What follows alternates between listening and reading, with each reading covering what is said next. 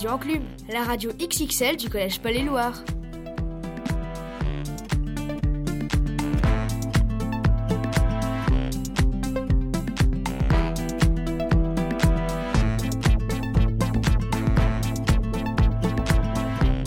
Bonjour tout le monde Nous sommes de retour pour notre nouvelle émission de Radio Enclume. Nous sommes le 14 juin et ça sent bon les vacances. N'est-ce pas Nathan? Oui, carrément. T'as prévu des trucs, Martin? Euh... dormir Waouh, quel super programme. D'ailleurs, en parlant de ça, qu'est-ce qui est prévu pour aujourd'hui? Ah, tout d'abord, laisse-moi te... Laisse-moi présenter à nos auditeurs nos nouvelles recrues. Aglaé, Chris et Nathan. Vous êtes d'attaque pour votre première émission? Bonjour tout le monde Oui, je suis à fond. Pour aujourd'hui, j'ai préparé avec Nathan une petite chronique littéraire spéciale manga. Au menu du jour, The Promise Neverland et Nausicaa. Bref, il y a du level là. Euh, comment on va faire pour se séparer en étant deux Nathan dans l'équipe? Ne t'inquiète pas, j'ai une idée pour ça. Vu que tu parles parfaitement anglais, je propose pour cette émission, on t'appelle Nate. Ça te convient? À condition que tu mettes bien l'accent. Ok. Bon, désormais je vais me tourner vers Chris. J'ai appris dans les coulisses que tu avais rencontré notre CPE, Madame Benessi Oui, tout à fait. Je cherchais quelqu'un qui serait capable de m'apprendre davantage sur le cyberharcèlement. C'est un sujet d'actualité qu'il faut traiter avec grand sérieux. Très bien. J'ai hâte de pouvoir, j'ai hâte de pouvoir écouter cette ton interview, Chris. Et moi Tu me demandes pas ce que j'ai préparé? Si, si, j'y viens. On t'écoute, Nate. De mon côté, j'ai préparé une chronique sur un objet dont personne ne peut plus s'en passer. Mais je ne vais pas vous dire tout de suite lequel. Que de mystère Et moi, je suis allée à la rencontre d'un agriculteur à la grande paroisse, afin qu'il nous fasse découvrir son métier. Peut-être vais-je créer des vocations, qui sait? Bon, on se lance maintenant. Oui, oui, Aglaé, chaque chose en son temps. J'aime cet enthousiasme. D'ailleurs, j'en vois un autre qui ne tient plus en place. Alors, Chris, tu peux nous présenter ton interview? Avec plaisir. Donc, comme je vous disais, je me posais plusieurs questions sur le cyberharcèlement, son fonctionnement et ses conséquences. J'ai donc décidé de poser toutes les questions que j'avais dans ma tête à Madame Bénézuiguillet, et voici les réponses qu'elle m'a données. Bonjour Madame Bénézuiguillet. Bonjour Chris. Aujourd'hui, je vais vous interroger sur le cyberharcèlement afin que nos auditeurs soient informés à ce sujet. Avec grand plaisir. Première question, qu'est-ce qu'est le cyberharcèlement? Alors, le cyberharcèlement, il y a c'est une forme de harcèlement, on va dire, une forme de harcèlement particulier. Parce que le harcèlement en général, c'est ce qu'on appelle une violence répétée. Ça peut être soit verbal, avec des mots, ou soit physique, avec des gestes. Ça, c'est le harcèlement en général.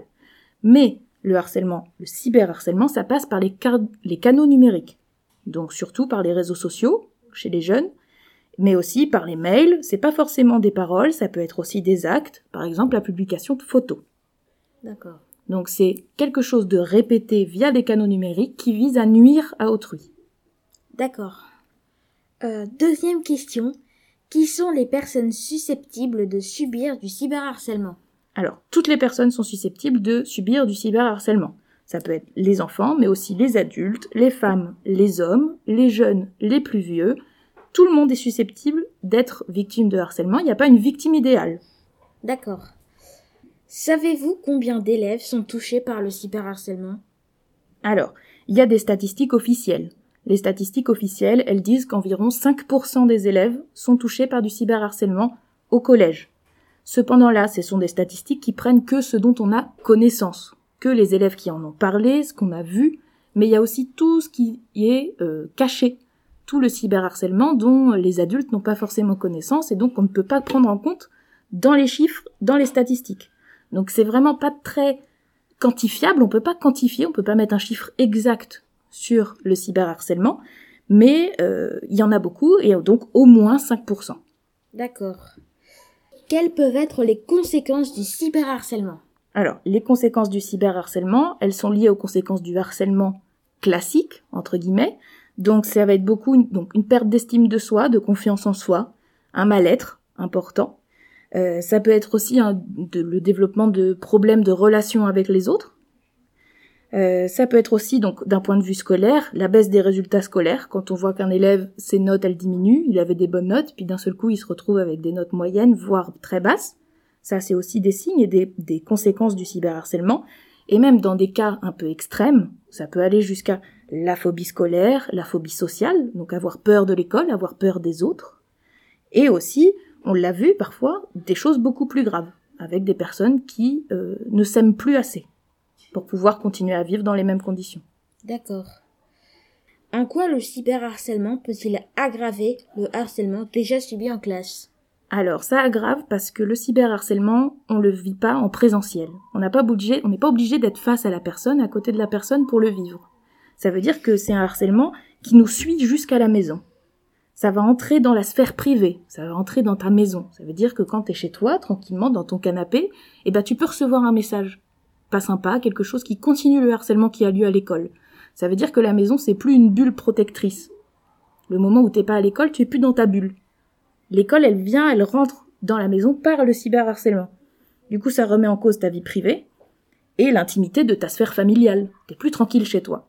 Tu es encore exposé au harcèlement. D'accord.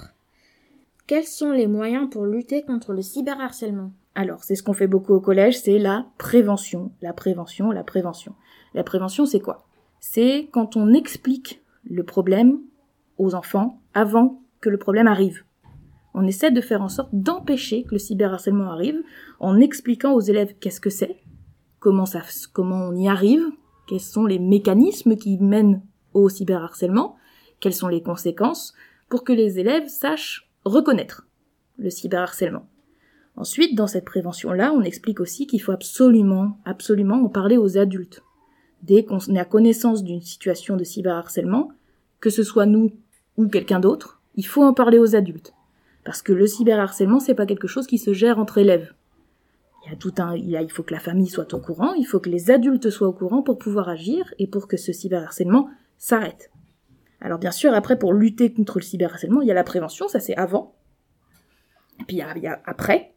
Alors quand le cyberharcèlement est déjà arrivé et qu'on peut plus l'empêcher, hein, il est là, il est fait.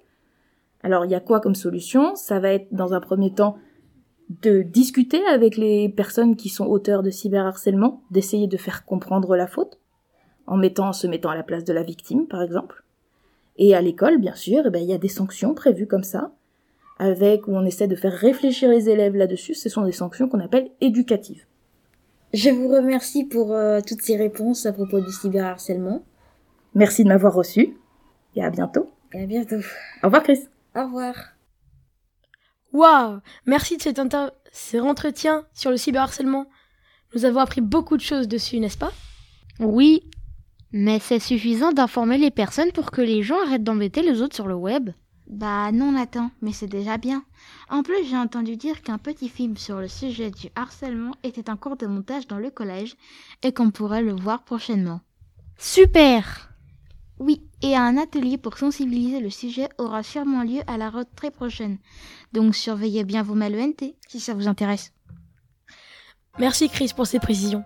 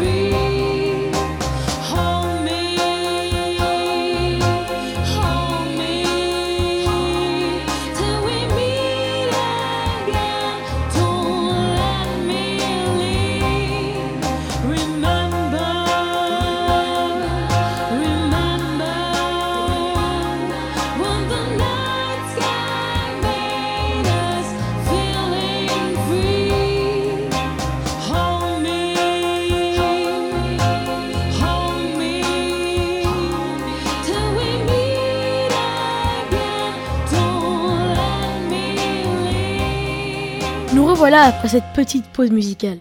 Maintenant, c'est au tour de Nate. De quoi vas-tu nous parler finalement? Aujourd'hui, je vais vous parler d'un objet dont personne ne peut se passer. Attends, laisse-nous deviner. Ma console? Une paire de chaussettes. Mais non, pas du tout. Aujourd'hui, je vais vous parler du canard en plastique. Quoi? Vous savez, celui avec lequel vous jouez secrètement dans votre bain? T'es sérieux là? Mais non, je rigole. Je vais vous parler de, vos, de nos meilleurs amis sans âme, les téléphones. Surtout quand on n'a pas d'amis. Pardon. Bref, je reprends. J'ai pour mission aujourd'hui de tout vous dire sur nos chers protégés. En effet, bien des secrets se cachent derrière la fabrication de cet objet dont on ne peut plus se passer.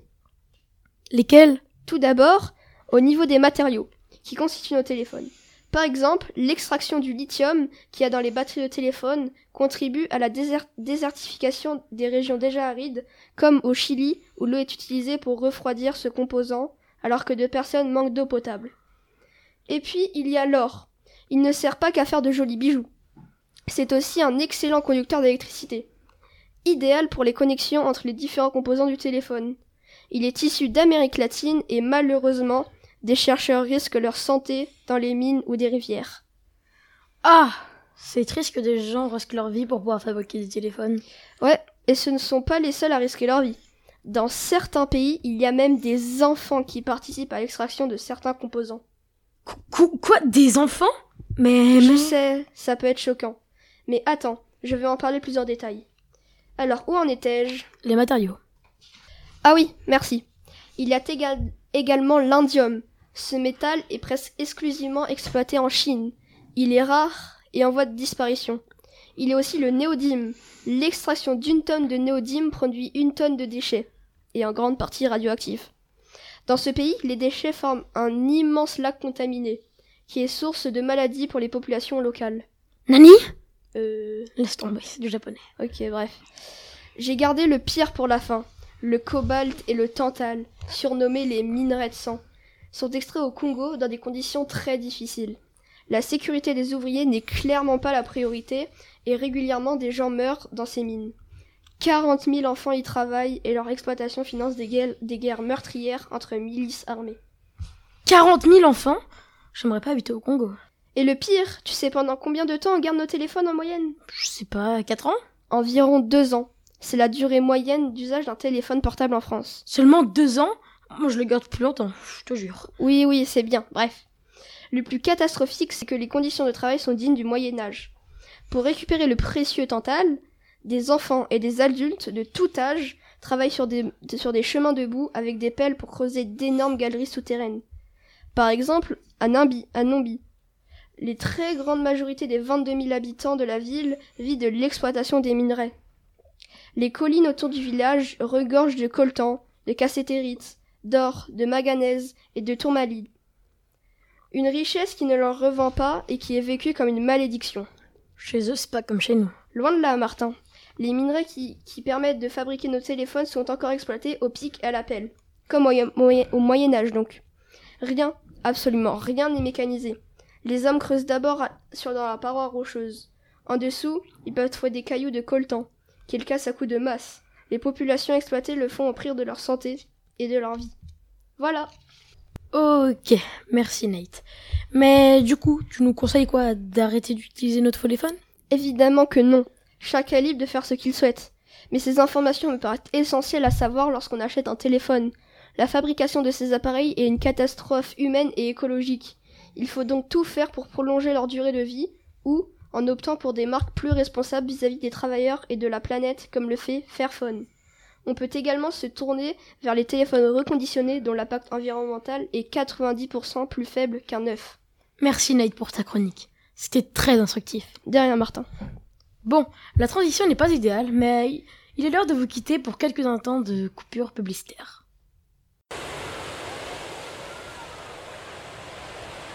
Waouh, c'est trop chouette d'être à la plage. Oui, c'est reposant. On va se baigner? Oui. Non, je ne parlais pas à toi, mais à ta mère. Là, il est l'heure de faire les exercices de ton cahier de vacances. Quoi? C'est trop pas juste.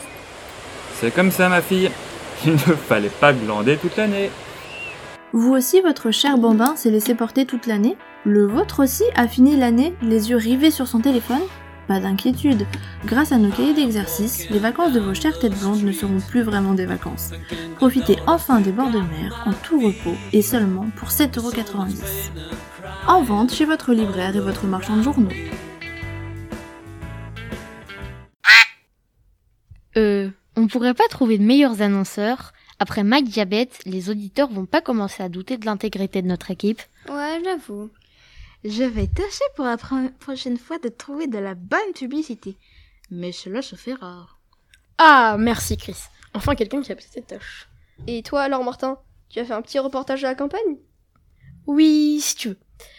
Avant le dernier confinement, j'étais allé rendre visite à un agriculteur pour me parler de son métier. Je me suis dit que cela intéresserait, nos- que nos émissions permettent de découvrir certains métiers. Ah bah oui, carrément. J'ai appris plein de choses, même si moi personnellement, je préfère devenir cuisinier. Vous allez voir que le métier d'agriculteur est un métier très riche où on ne s'ennuie pas. Bonjour monsieur, Bonjour Martin. comment allez-vous aujourd'hui? Ah, très bien, avec un beau soleil. Hmm, Je vois ça. Alors, je suis agriculteur, c'est-à-dire que je travaille les sols de façon à produire des denrées alimentaires. Hmm, ok. Qu'est-ce que vous produisez en ce moment? Bah, en ce moment, euh, il y a pas mal de cultures qui poussent dans les champs. Donc euh, là, nous avons semé euh, du colza au mois de septembre, qui aujourd'hui est en fleurs. Donc c'est les parcelles que vous allez voir qui sont toutes jaunes. Les de l'orge d'hiver et de l'orge de printemps. Et ensuite, aujourd'hui, nous allons attaquer les semis de tournesol et de maïs, Hmm, D'accord. qui peut prendre plus ou moins de temps en fonction de ce qu'on va faire. Est-ce que vous avez des horaires de travail? Non, normalement, on dit qu'un agriculteur travaille, euh, travaille en fonction des, du temps, de la saison et des éléments qui l'entourent. Maintenant, on a aussi une vie de famille, donc on essaye de, euh, de se restreindre à certaines horaires et, euh, certains week-ends, on essaye de rester à la maison avec, avec notre épouse et avec nos enfants pour avoir une vie de famille aussi qui est importante. Mais il y a beaucoup d'éleveurs qui travaillent euh, toute l'année euh, de façon à pouvoir euh, apporter des soins à leur, à leur troupeau laitier et à faire, des traites. Quoi. Nous, on a l'avantage avec les céréales, de, de, si, on a, travaille pas le week-end, c'est pas, pas catastrophique. On peut travailler très bien euh, 15 jours dans la foulée derrière. Ce qui compte, c'est les conditions. Et bah du coup, quelles conditions avez-vous besoin pour travailler? Ah, ça dépend du travail qu'on va faire. Si tu veux, en ce moment, pour euh, nous, on est dans une vallée de Seine. Donc ici, on est à la grande paroisse. Hein, donc vallée de Seine, on a des terres qui inondent. Et donc, euh, on essaye de pas trop intervenir très tôt parce qu'en fin de compte, les sols ont besoin de se ressuyer avant de. Une culture pour le pousser, il faut qu'elle soit bien. D'accord? Comme toi, quand t'es en pleine forme, tout va bien. Une culture, c'est pareil. Lorsqu'elle est asphyxiée par un élément, elle ne pousse pas. Donc ça sert à rien de faire des choses dessus. Il faut attendre que le temps se fasse. Donc il faut attendre que l'eau parte ou autre chose. Tu vois, on a des troncs d'eau qu'on a là. Ça, c'est suite aux inondations qu'on a eues. Donc on va attendre que ça reparte de façon à la nourrir quand elle aura besoin. Par contre, une plante, on va la nourrir, mais on amène la juste quantité. On va faire des analyses de sol, on va faire des prélèvements pour savoir ce qui reste dans le sol, de façon à la nourrir, comme nous, pour pas avoir trop d'embonpoint et pour être pas trop, euh, pas trop fatigué, parce qu'on a besoin de, on a besoin d'éléments pour se, pour se nourrir. Et euh, pour vous aider à l'agriculture, vous utilisez des machines agricoles Alors, oui, on travaille avec du matériel agricole, donc des tracteurs, des moissonneuses batteuses, des, euh, des outils bien spécifiques comme vous avez derrière le semeur à tournesol, qui sert vraiment à positionner la graine à une profondeur et avec le petit disque que vous voyez derrière, il sert là de rappui, c'est un peu le petit coup de pouce du jardinier. Quand on fait du jardin, on aime bien qu'il y ait un bon contact sol-graine. Ça, ça y fait, ça nous permet d'avoir une bonne germination et euh, une bonne levée, ce qui peut nous garantir un bon peuplement derrière. Et après, on a des outils, et après, on a des logiciels, on a plein de choses, on travaille avec des applications. On a une station de météo qui est connectée, qui est, dans le, qui est, euh, qui est au niveau du jardin, avec des prévisions de 10-15 jours. Pour ça, je vous expliquais tout à l'heure que là, les tournesols, on va pas les semer, parce que la semaine prochaine, ils annoncent des températures proches de 0 le matin et maxi de 7. Donc même s'il fait 23 ou 24 degrés aujourd'hui, le sol, il va se refroidir pendant 15 jours derrière. Donc la culture, elle a besoin de température constante au niveau du sol. Donc euh, on sait pertinemment qu'un tournesol, pour qu'il germe et pour qu'il pousse, il faut qu'il y ait une température entre 15, euh, 15 et 18 degrés au niveau du sol. Et euh, Plus il va vous, être froid, plus ça va être très très long à sortir. vu que vous utilisez des euh, machines agricoles, est-ce que euh, dans le temps c'était ça aussi? Vous- Alors oui, Ah si bon tu veux, la, si tu veux, la- la- la- l'homme n'a rien inventé, il l'a redimensionné. Par rapport aux tailles des entreprises. Mais euh, les tracteurs, euh, ça a toujours existé. Le, travail de la terre a toujours existé, hein, de, depuis toujours. Tiré par des bœufs, euh, tiré par des chevaux ou tiré par des, chevaux mécaniques, c'est la même, c'est la même pratique. Après, nous avons de l'électronique embarquée qui nous permet aujourd'hui d'éviter de, repasser au même endroit. On peut travailler en planche avec des outils qui sont quand même relativement conséquents. Donc, on, le, les carburants, les, les consommables, c'est très cher. Donc on va éviter de repasser toujours au même endroit. Donc on essaye d'avoir des, euh, des, GPS qui vont nous guider de façon à avoir des, des, du travail du sol qui est bien répétitif. Et euh, qu'est-ce qui vous a fait euh, vous dire je veux devenir agriculteur? Ah bah moi j'ai eu la chance d'avoir un papa qui est agriculteur. Euh, et euh, d'une famille d'agriculteurs et euh, pour moi j'ai toujours aimé les plantes ça m'a toujours intéressé. Mais lorsque j'étais au collégien, je voulais faire du sport. Lorsque j'étais étudiant, je voulais faire du sport. Et euh, voilà, après, euh, c'est le, c'est le fait de me poser calmement un jour qui m'a permis de voir ce que j'étais capable. Le sport était certainement un peu trop j'étais pas assez bon, donc faut, faut se résoudre, faut se résoudre et puis euh, puis voilà. Puis moi j'ai toujours aimé euh, aimé ça. Euh, je pense que c'est une, une, belle leçon de vie parce que c'est on, on, apprend toujours en fin de compte de l'agriculture. Euh, chaque année est différente. Chaque année est différente, chaque saison est complètement différente. Il n'y a pas une situation qui se répète et on est toujours apprenti. Et ça c'est une belle leçon parce que je pense qu'il faut rester humble dans la nature et euh, à chaque fois les choses changent complètement. Avant, il y avait des saisons. Tu avais un automne, tu avais un printemps, tu avais tout ça. Aujourd'hui, on arrive quasiment à avoir une saison sèche et une saison humide. Bon, bah merci pour, euh, pour votre temps. Bah, merci à vous euh, de m'avoir écouté. Puis si vous avez d'autres d'autres questions, d'autres quoi que ce soit, moi c'est toujours un plaisir de, de communiquer sur, euh, sur notre façon de travailler, donc il n'y a pas de problème. Merci à vous. Merci à vous aussi. Ce monsieur parle très bien de son métier. J'aimerais bien en savoir davantage. Bah écoute Clay, justement, je conseille à tous nos auditeurs qui, comme toi, souhaiteraient en savoir plus, d'écouter l'intégralité de mon reportage sur la page internet de Web Radio Enclume. Super Bon, du coup on se rapproche inexorablement de la fin de l'émission? Mais on a gardé le meilleur pour la fin, non? Tu nous as pas annoncé qu'il y aurait une petite chronique sur des mangas? Si, tout à fait. C'est nos nouveaux collègues qui se sont chargés. Alors je laisse la parole à Aglaé et Nathan. Nous sommes honorés de conclure cette émission, Martin. Merci de nous avoir gardé cette place d'honneur. Avec Nathan, on va vous présenter deux mangas. D'ailleurs, je me tourne vers Nathan pour lui demander lequel il va nous présenter. Aujourd'hui, je vais vous présenter le manga nommé Nausicaa de la vallée du vent de Hayao Miyazaki. De quoi parle ce manga au juste? Ce manga raconte l'histoire de Nausicaa, la princesse du vent, qui va être embarquée dans un récit fantastique. Est-ce qu'elle a des pouvoirs ou des qualités? Quand elle est née, elle reçut le don de communiquer avec les animaux et les créatures mystiques. Elle est agile, forte et elle représente le dieu du vent. Je pense qu'elle va me plaire, cette femme. Mais pourquoi va-t-elle être entraînée dans une aventure fantastique? L'histoire se déroule dans un monde apocalyptique où il faut porter des masques quand on sort car l'air est irrespirable. Et le dernier territoire sans radioactivité et toxicité est le royaume du vent justement. Ceci va attirer la convoitise d'autres peuples sachant la fin pour l'humanité s'annonce proche. Nausicaa va donc tout faire pour éviter un deuxième massacre. Bon, ça me semble parfaitement d'actualité ce manga. Qu'en as-tu pensé? C'est fantastique. Je connaissais les films de Miyazaki comme Le voyage de Chihiro ou Princesse Mononoke, mais je ne savais pas qu'il avait écrit un manga.